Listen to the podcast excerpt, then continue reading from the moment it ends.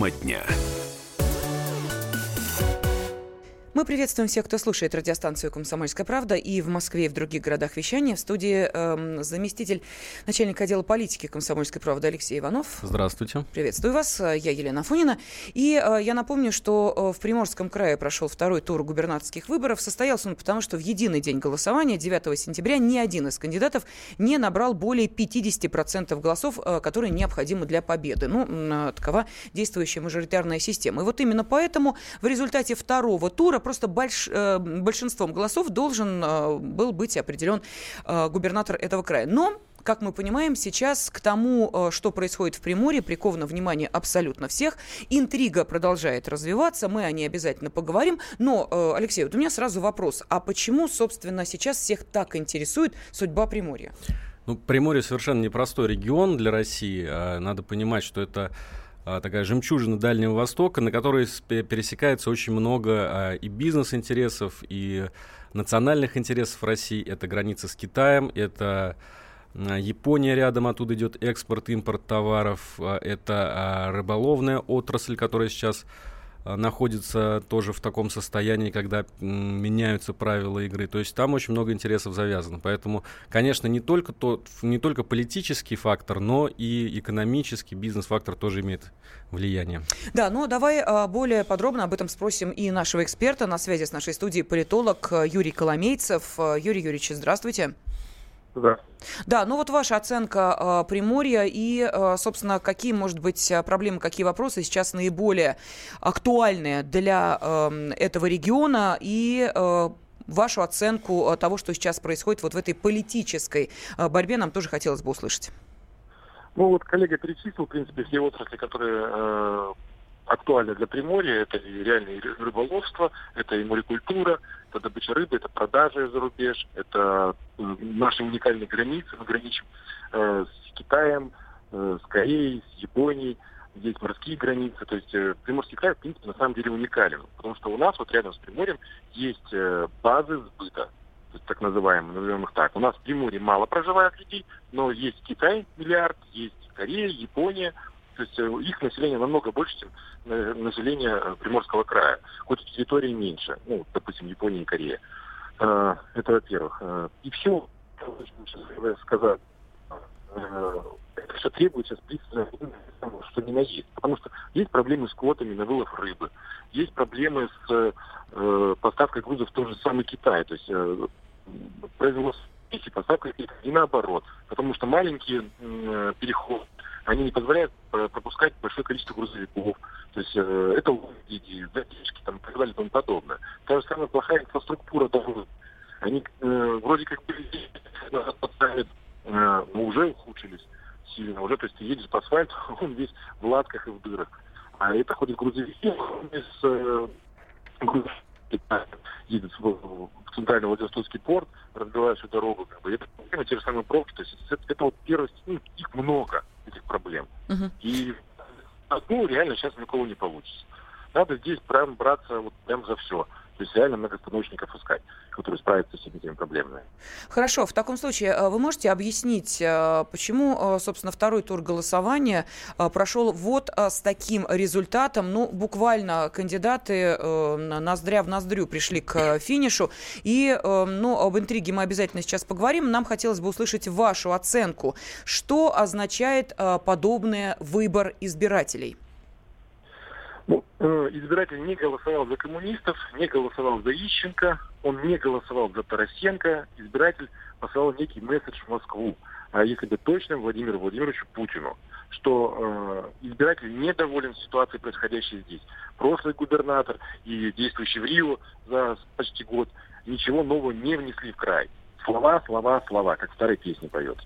И это на самом деле огромное недовольство, потому что изменений никаких нет. Те же самые эти злосчастные наши хаяты, которых говорят, что надо вот вкладывать миллиарды, миллиарды, миллиарды, а потом когда-нибудь мы их, может быть, продадим за миллион. То есть э, мы, э, вот люди, которые делали избирательную кампанию со стороны Тарасенко, они, наверное, считают, что жители Приморского края и Дальнего Востока это такие вот немножко отсталые люди. Они не понимают, о чем идет речь и как нам тут развивать Приморский край. И я скажу так, э, они именно так и считают. С вице-губернатором э, одни. Он сказал, говорит, ну, вот выбор это игра. А люди, говорят, ну, люди это кидаем. такого. Юрий, а такой mm-hmm. вопрос. Скажите, вот вы согласны с тем, что сейчас говорят, что за коммунистом Ищенко тоже стояли а, свои бизнес-кланы, которые отстаивают интересы противоположные Тарасенко? То есть то, что там было не только политическое, вот как вы сказали, голосовали не за коммунистов, но и голосовали а, за поддержку тех или иных местных кланов? Э, нет, я вам скажу так, что Ищенко я знаю очень хорошо. В законодательном собрании его избирал наш центр. Именно я его избирал. Избирательная кампания была копеечная. Э, потому что там вот были, ну как сказать, человек, который шел с противоположной стороны, он мне сказал очень интересную вещь, я заплатил, говорит, губернатору и всем технологам, мне как бы никто не нужен. Поэтому Ищенко потратил 350 тысяч рублей на избирательную кампанию, а тот 25 миллионов. Вот и все. То есть я Ищенко знаю досконально. Он не богатый человек, он, э, у него нет никаких там властных каких-то кругов. Все его э, вот эти связи с элитами, это его одноклассники, у которых есть магазинчик, у которых есть ларек, они ему помогают, да но не деньгами. Денег у него нет. Потому что если были бы у него деньги, э, избирательная кампания шла бы совершенно по другому курсу, с другой бы агиткой и так далее. Юрий Юрьевич, скажите, это информация из открытых источников э, или это ваша эксклюзивная информация о сумме, потраченной одним и другим кандидатом на предвыборную кампанию? Э, большая сумма это со слов э, кандидата. Я не могу сказать, э, ну, понятно же, что в избирательный фонд относились меньшие суммы. Технологи доносят. А по кандидату Ищенки, да, это вот информация открытых источников, там деньги были внесены на счет, больше у него не было. Но вы же говорите про первый тур, да, вот э, говорят, что между первым и вторым сейчас, туром. Я, нет, я, я сейчас говорю про законодательное собрание. А, а первый тур денег было потрачено, ну я не знаю, вот баннер у нас в среднем стоит 30 тысяч рублей на улице. Каждый второй баннер был завешен э, лицом э, кандидатов э, губернатора Тарасенко. Умножаете, получаете их примерно где-то полторы тысячи у нас в городе. Э, в крае их меньше, может быть, на весь край наберется штук 200, наверное. Угу. А гибки было уйма. То есть это деньги, которые шли из бюджета. Я не знаю, откуда они брались, от каких они источников пришли, но деньги были. У Ищенко же я видел агитку, она была в основном партийная, это вот реально как э, красное знамя газета, то есть э, на плохой бумаге с ужасной краской. Ну, как говорится, на что был гора. Понятно, спасибо. Политолог Юрий Коломейцев был на связи с нашей студией. Ну, а глава Центра избиркома Элла Памфилова заявила, что итоги выборов в Приморье не подведут, пока ЦИК не рассмотрит все жалобы. И представители КПРФ уже подали первые иски в суд, оспаривая результаты второго тура выборов губернаторов Приморского края на некоторых участках. Ну вот, давайте послушаем саму главу Центра избиркома Эллу Памфилову как это произошло и были ли какие-то нарушения, переписывал ли кто-то протоколы. Сейчас мы будем разбираться. Центральная избирательная комиссия сейчас ждет. Я лично Зюганову только что звонила и попросила, что если у них есть основания подозревать, что что-то там кто-то фальсифицировал, срочно жду от них эти материалы и жалобы, поскольку они тотально контролировали все участки. Мы ждем жалобы, собственно говоря, со всех сторон. И материалы, и фактуру, которую бы позволила тщательно разобраться и сделать соответствующие выводы. Все жалобы, которые к нам поступят, в ближайшее время мы их тщательно рассмотрим, и только после этого, более того, изучим э, всю, весь, всю динамику ввода протоколов, тщательно рассмотрим все аспекты, и только после этого будем официально подводить итоги. Но, кстати, и в штабе Тарасенко тоже заявили о фактах подвоза и скупки голосов представителям КПРФ в ходе второго тура выборов э, главы региона, так что можно предположить, что действительно у двух кандидатов э, есть претензии в отношении друг друга. Ну а во что выливаются эти претензии, давайте узнаем у нашего корреспондента во Владивостоке Александра Васильева. Александр, здравствуйте. День добрый. Да, э, какие последние новости, э, что сейчас э, происходит, ну, в частности, во Владивостоке, есть ли какое-то недовольство или, наоборот, удовлетворение результатами второго тура?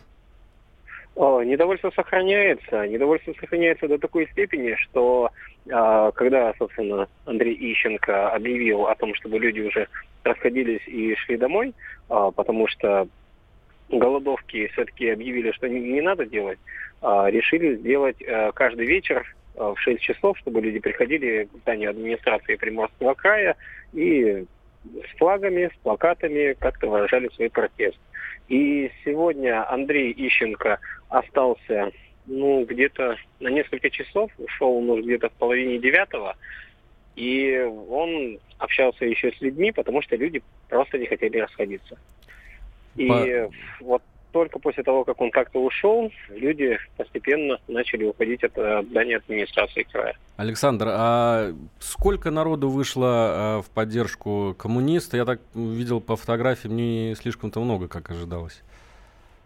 Ну, несколько сотен. Ну, на первый взгляд, вот у, у здания администрации было все полно. До этого говорилось, что протест перенесется на площадь э, центральную, но все-таки а, оно было в администрации края, и ну, несколько сотен, ну, наверняка доходило до тысячи, где-то так. А как получилось так, что Ищенко сначала объявил голодовку, через пару часов э, ее отменил? Что, что, что произошло за это время?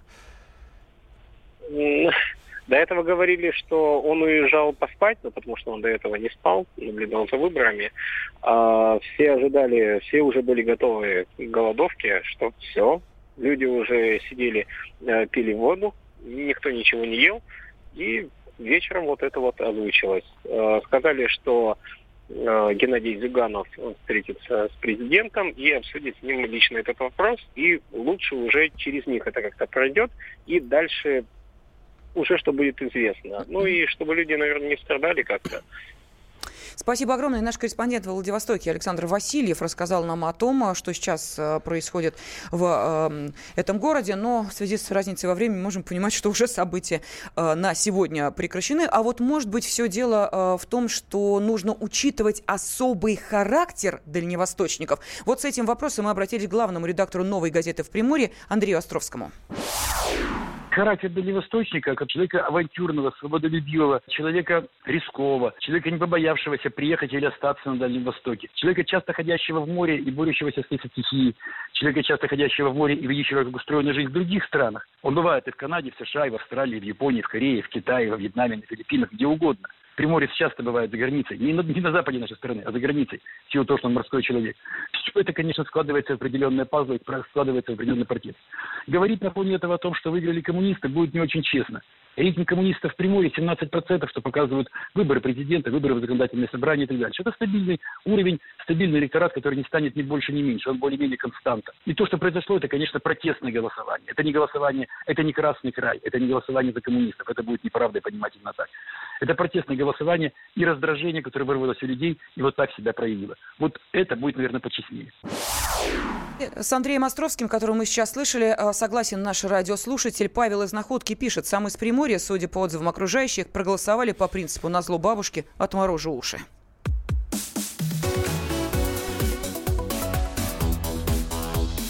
Тема дня. Россия и мир. Экономика и политика. Народ и власть. Это глав тема. Всем привет! Я Илья Савельев. Вместе с Михаилом Юрьевым и Михаилом Леонтьевым мы ведем главное аналитическое шоу страны. В эфире радио «Комсомольская правда» мы говорим о главном, о том, как должно быть и почему иногда получается по-другому. Программу «Глав тема» слушайте каждый четверг с 8 вечера по московскому времени.